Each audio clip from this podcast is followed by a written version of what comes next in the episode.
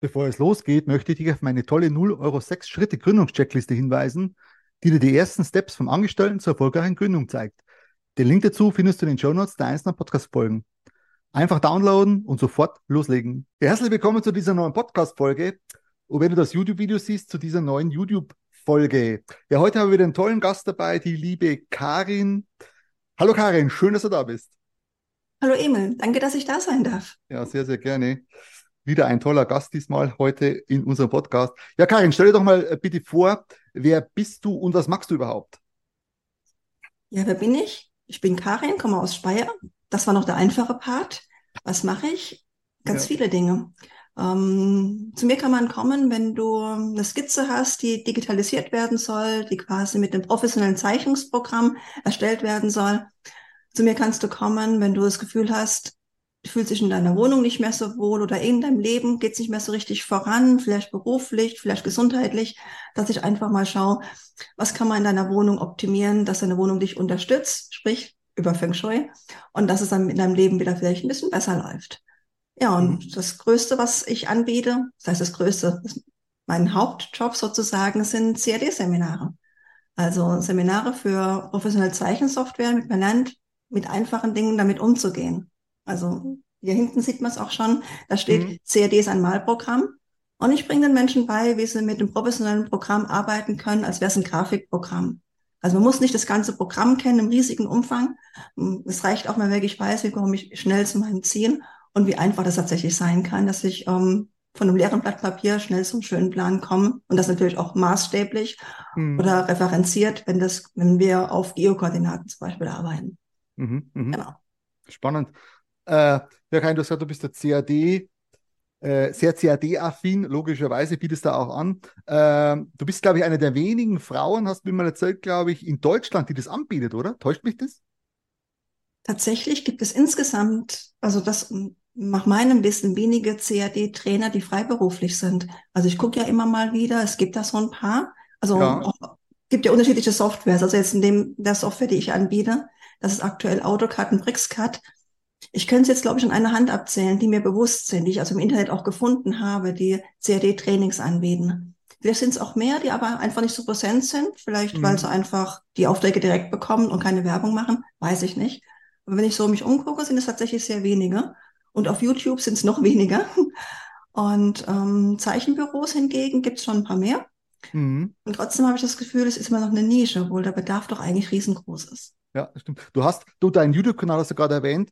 Hast du den, hast du den schon länger oder hast du den jetzt angelegt? Ich weiß jetzt gar nicht. Den Video? Video? Dein, dein YouTube-Kanal? Ich müsste überlegen, vier Jahre vielleicht. Ich ah, weiß es tatsächlich nicht okay. auswendig, ja. weil das fing so mit so ganz einfachen Fragebeantworten, Tipps an. Ich erreiche immer wieder Fragen, auch sei es per E-Mail oder ähm, aus Seminaren nochmal Rückfragen. Irgendwann dachte ich, naja, wenn die Frage jetzt fünfmal kommt, das mache ich ein Video dazu. Und es hat so hat sich gesteigert. Und dann habe ich eine neue Funktion entdeckt, dann habe ich daraus wieder ein Video gemacht und so hat es immer wieder gesteigert. Ja. Inzwischen bin ich bei fast 1000. 1000 habe ich noch nicht geknackt, aber ich bin kurz davor. Schau. Das, hat mich dann auch ein bisschen angespornt, jetzt in letzter Zeit ja. auch wieder ein paar mehr Videos zu machen. Und ja, jetzt erscheint da im Schnitt einmal die Woche ein Video von mir. Ja, weil ich sehe es ja ab und zu, wenn ich in äh, Instagram aufmache oder im, Stream durchlaufen, wo du wieder einen, Beitrag hast mit, mit, mit einem äh, CAD-Thema. Ne? Was äh, echt, finde ich spannend. Ich finde einfach spannend. Wobei ich sagen muss, in meiner Schulzeit hatte ich ja, ja, man nannte es, weiß nicht, ob es heute auch noch nennt, technisches Zeichnen. Genau, damit fing alles an bei mir, ja. ah, da kommen wir noch dazu wahrscheinlich, da kommen wir noch dazu. Aber äh, äh, du, Karin, seit wann bist du selbstständig? Überhaupt seit wann? Schon länger, glaube ich, gell? Ähm, ich habe angefangen 94 ja, schon, schon. Ich war allerdings zu der Zeit noch nicht komplett selbstständig. Das fing an in dem Planungsbüro, in dem ich damals gearbeitet habe. Das war ein Planungsbüro für Stadtplanung. Und eine Kollegin meinte zu mir, ach, sie bräuchte mal bis dann und dann einen Plan, Tusche gezeichnet in der 3D-Visualisierung. Aber halt, damals hatten wir alle noch mit Tusche gezeichnet oder mit mhm. Filzstiften, Feinlinern. Und das, dafür hat sie selber keine Zeit und keine Geduld, ob ich das für sie machen würde, aber sie bräuchte eine Rechnung dazu. Dann dachte ich mir, hm, ja, man kann das in der Steuererklärung irgendwie angeben, dass man da was. Und dann dachte ich, nee, bevor ich da irgendwie lange rummache, ich gehe direkt zum Gewerbeamt. Ich war, glaube ich, am nächsten Tag schon im Gewerbeamt. Okay. Damals 10 Mark oder Euro, ich weiß es nicht mehr. Und es war relativ einfach und ausgefüllt. Dann wusste ich, jetzt habe ich offiziell was, damit ich auch das zeichnen kann, eine Rechnung schreiben kann. Und tatsächlich damals auch kein Kleingewerbe angemeldet, sondern gleich das richtig mit mhm. Umsatzsteuer, weil ich dachte, das sieht auf der Rechnung einfach besser aus. So ganz banal war das einfach. Es sieht irgendwie komisch aus ohne Mehrwertsteuer. Ich mache es gleich richtig, ohne zu wissen, wohin die Reise geht. Ja, spannend. Dann hatte ich den Gewerbeschein und dann habe ja. ich mir selber Visitenkarten gemacht. Mit CAD kann man ja alles machen. Also ich nutze das CAD selbst als Grafikprogramm. Mir selber Visitenkarten gebastelt, habe Flyer gebastelt, habe die bisschen verteilt. Auch meine Zeitung mal, damals noch unter Dienstleistung ein bisschen Werbung gemacht, wie das damals halt so war. Und sukzessive sind die Kunden gekommen, haben von mir Zeichnungen quasi ja. gewollt. Und damals noch auf dem Reißbrett tatsächlich. Es gab zwar schon CAD, aber tatsächlich die Kunden wollten noch Papierpläne haben. Reißbrett auf Transparentpapier und das waren so meine ersten Kunden quasi. Finde ich echt spannend. Und jetzt äh, noch, noch, noch ein, ein Tacken wichtige Frage. Warum hast du dich überhaupt selbstständig gemacht? Warum hast du gesagt, so, das mache ich jetzt? Ja, das war einfach, es hat unglaublich Spaß gemacht. Der erste Auftrag schon für die Kollegin. Ich konnte mir selber einteilen, wann ich das mache. Ich konnte mir selber sagen, mit welchem Material arbeite ich. Ich konnte es selber ausgestalten. Und es hat mir so Spaß gemacht, es selbst in der Hand zu haben, Aufträge annehmen zu können und das weiterzugeben. Und bei den nächsten Anfragen war das ähnlich. Ich habe auch damals nicht jeden Auftrag angenommen. Ich das Gefühl hatte, nee, passt nicht, dann Okay. Dachte ich, nee, dafür habe ich, kein, dafür habe ich keine Kapazität und andere Aufträge habe ich angenommen. Es hat mir so Spaß gemacht, dass mich da richtig mich angefixt war, da mhm. weiterzumachen. Und es war halt einfach das Gefühl, der eigene Herr über meine Zeit und über meine Tätigkeit zu sein. Wobei ich sagen muss, ähm, der Job im Planungsbüro hat mir auch immer viel Spaß gemacht. Also es mhm. war jetzt kein Weg von, das war ein Hinzu. Also ich wollte gar nicht weg aus dem Planungsbüro, ich wollte einfach hinzu noch mehr selbstständig bestimmen, selbstständig Aufträge annehmen. Das hat mir einfach Spaß gemacht. Ja.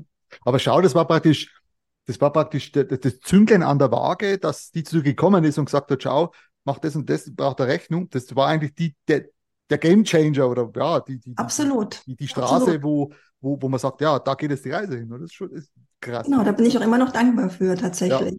Ich hatte zwar vorher auch schon mal die Idee, ähm, man könnte das Ganze als Zeichenbüro anbieten, habe vorher auch schon ge nee, hm. gegoogelt ist falsch, äh, mich umgehört damals, weiß gar nicht, ob es das schon Google gab, ähm, damals auch schon geguckt, was es so in Zeichenbüros gibt. Und mal, ich hatte damals auch die Zeitschrift ähm, von der Architektenkammer und da war mhm. hinten drin, waren immer diese ganzen Anzeigen von Planungsbüros. Ja. Und da stand doch immer die Anzeigen drin, Zeichenkapazitäten frei. Ja. Und dachte ich, huch, das ist gar kein Architekturbüro, das ist auch kein Ingenieurbüro, das ist einfach nur ein Büro, was Zeichnungen erstellt. Also ich hatte das damals schon im Hinterkopf, tatsächlich vor dem ersten Auftrag. Und ich glaube, das war auch so ein bisschen, vielleicht auch eine selbsterfüllte Prophezeiung, Autosukzession, dass ich mal wieder hingeguckt hatte, dachte, ja. da gibt's Menschen, die, die haben, die sind selbstständig und zeichnen nur. Interessant. Und dann kam der Auftrag. Das stimmt, also Wahnsinn. Also echt, ich finde das so spannend, immer wieder, immer und immer wieder so spannend, was, was, was die Menschen, die sich selbstständig machen, alles, äh, ja, wie es gekommen ist und wie der Weg war und wo die Reise hingeht. Wahnsinn. Aber äh, Karin, wie, wie sah das aus? Hattest du genau, da muss ich ein bisschen anders die Frage stellen. Hattest du überhaupt Hürden bei deinem Selbstständigmachen? Gab es da überhaupt Hürden? Also in den ersten Jahren, bei denen ich noch selbstständig, nebenbei selbstständig war, gab es eigentlich keine Hürden. In den ersten Jahren. Da habe ich auch nur sporadisch die Aufträge angenommen, zu denen ja. ich auch wirklich Lust hatte, weil ich brauchte sie ja nicht. Ich war ja angestellt. Ja. Und irgendwann kamen aber immer mehr Aufträge, die mir auch Spaß gemacht hatten. Und wenn du dann drin bist, bist mitten ich sag's mal, es waren auch Aufträge aus der Stadtplanung und hat man mit Kommunen zu tun. Und da gab es natürlich auch Zeitdruck irgendwann. Und dann mhm. hieß es irgendwann mal Änderung bitte bis morgen. Ja, aber beim Hauptjob hatte ich das ja auch. Ja. Und dann gab es halt eben diese Phasen, ich sag mal April, Mai vielleicht oder so kurz von Sommerferien. Da hatte ich von allen Seiten diesen Druck. Und ich konnte mich ja nicht aufteilen. Ich musste halt überlegen, zu wem bin ich jetzt loyaler? Zu meinem Arbeitgeber oder zu meinem Kunden? Natürlich zum Arbeitgeber, ist logisch. Und es war halt immer so, das war meine Hürde dann damals, wo ich wusste, ey, ich kann mich nicht aufteilen, ich muss jetzt beides gleichzeitig machen. Und dann saß ich halt auch gerne mal bis nachts.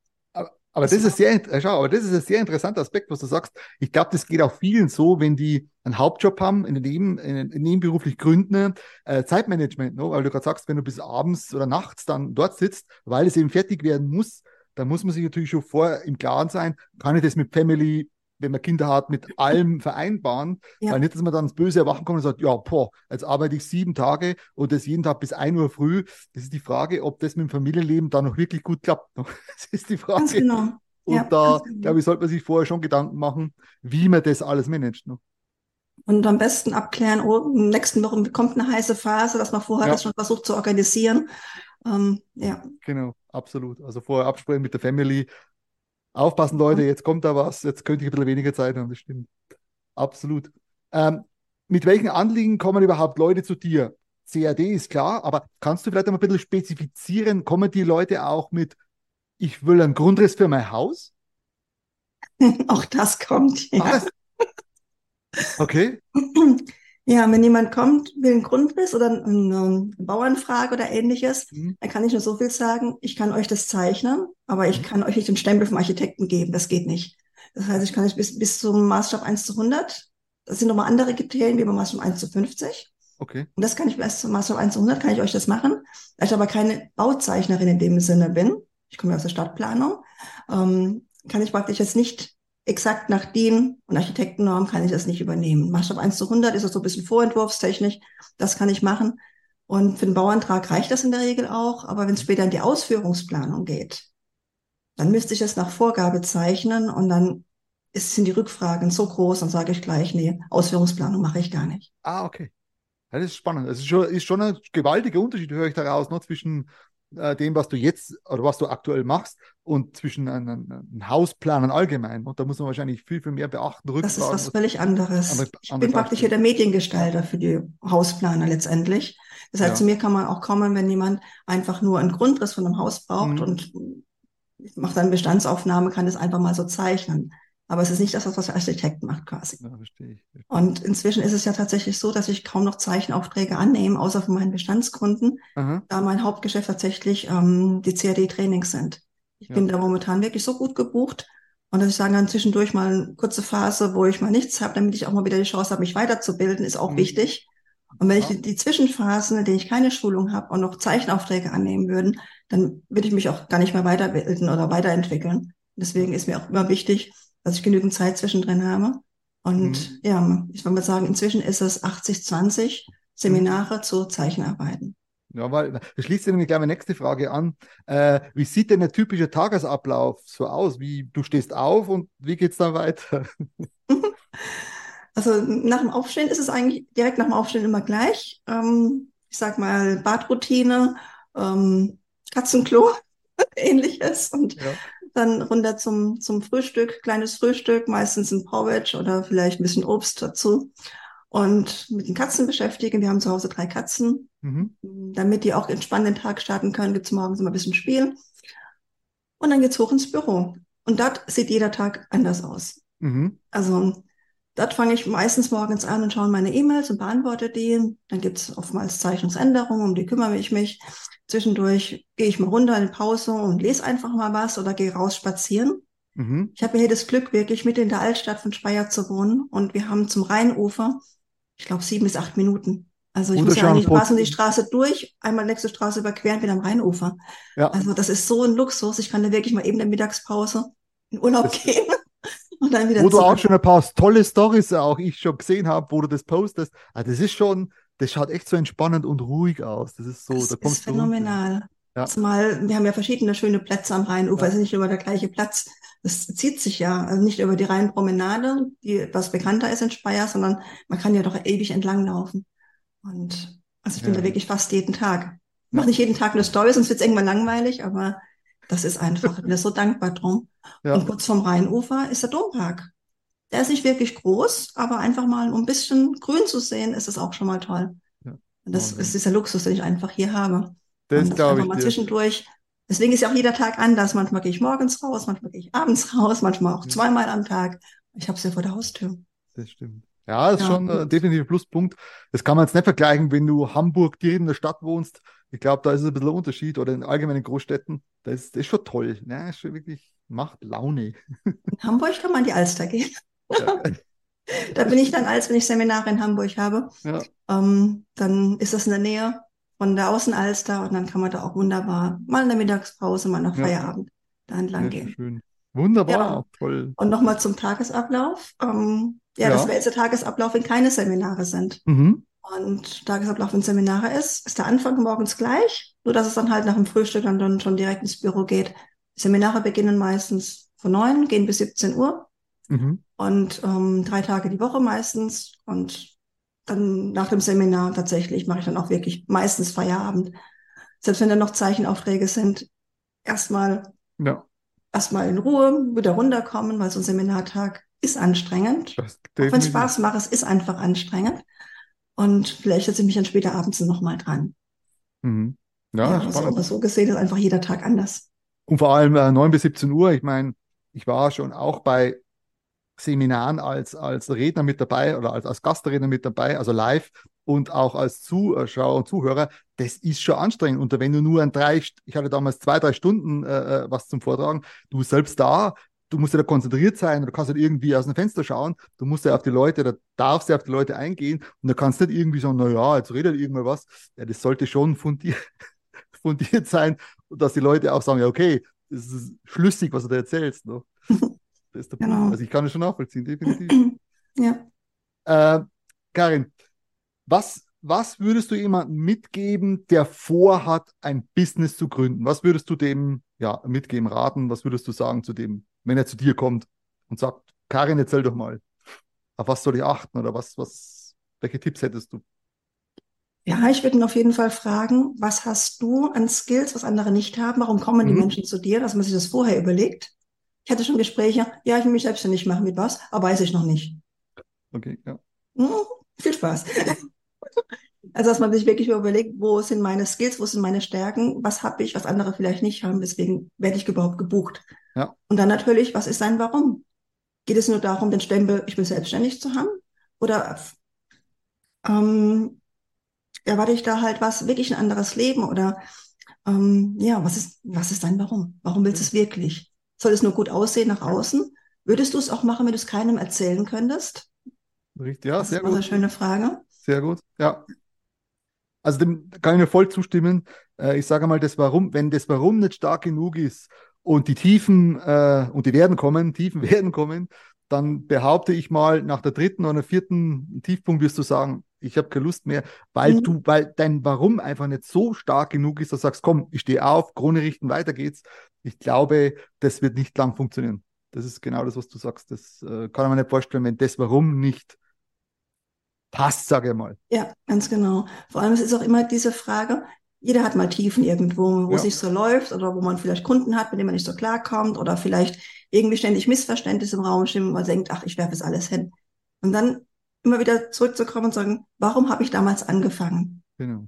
Und wenn das Warum damals schon stark genug war, fängt einem diese Frage immer wieder auf und denkt, ja, deswegen will ich es machen. Ich will ja Menschen voranbringen und deswegen habe ich damals angefangen und die Phase geht vorbei, dann geht's weiter. Genau, genauso sehe ich das auch. Und wie du sagst noch, wenn jetzt jemand kommt, ja, wenn wir selbstständig machen, nur damit ich meine Visitenkarte sag mal, zücken kann, da steht drauf XY selbstständig. Ah, ich glaube, das äh, ist nicht unbedingt sinnvoll, dass, äh, ja, dass man so ein Business startet, glaube ich eher weniger. ja. Sehr gut. Äh, Karin, wenn man mit dir zusammenarbeiten will, wo finden wir dich überall? Wo bist du auffindbar? Tatsächlich überall. Wenn du tatsächlich mich bei Google eingibst, findest du mich auf den ersten drei Seiten. Ist nicht gelogen, nicht übertrieben, ist Sehr tatsächlich gut. so. Sehr gut. Und ansonsten über meine Homepage karinschlosser.de ein Wort. Mhm. Das ist so eine Linkpage, wo man einfach meine verschiedenen Profile findet. Genau. Da, da ich ja, ähm, ich sag mal, mit zwei Schwerpunkten im Internet aktiv bin, ist auch mal die Frage, was interessiert sich jemand? Interessiert sich jemand mehr für Feng Shui? Dann habe ich eine andere Feng Shui-Seite und interessiert sich jemand mehr für die Technik oder für CAD? Das ist auch wieder eine andere Homepage. Deswegen einfach karinschlosser.de und das ist dann, dann praktisch der Wegweiser Ja. zu meinen Seiten. Weil das verlinke ich dann in den Show Notes, in YouTube-Video und auch hier in der Podcast-Folge, damit die Leute dich auch finden, was auch wichtig ist. Sehr gut. Ja, äh, liebe Karin, vielen, vielen Dank. Also ich fand es echt spannend, was du alles berichtet hast aus deinem Leben, aus deiner, aus deiner Selbstständigkeit. Äh, bedanke mich ganz herzlich für das Gespräch und für deine Zeit. Danke, sehr gerne. Hat mir auch Ja. Spaß gemacht. Schönen Tag noch. Danke, dir auch. Tschüss, ciao. Ich möchte noch auf meine tolle 0 Euro 6 Schritte Gründungscheckliste hinweisen, die dir die ersten Steps vom Angestellten zur erfolgreichen Gründung zeigt.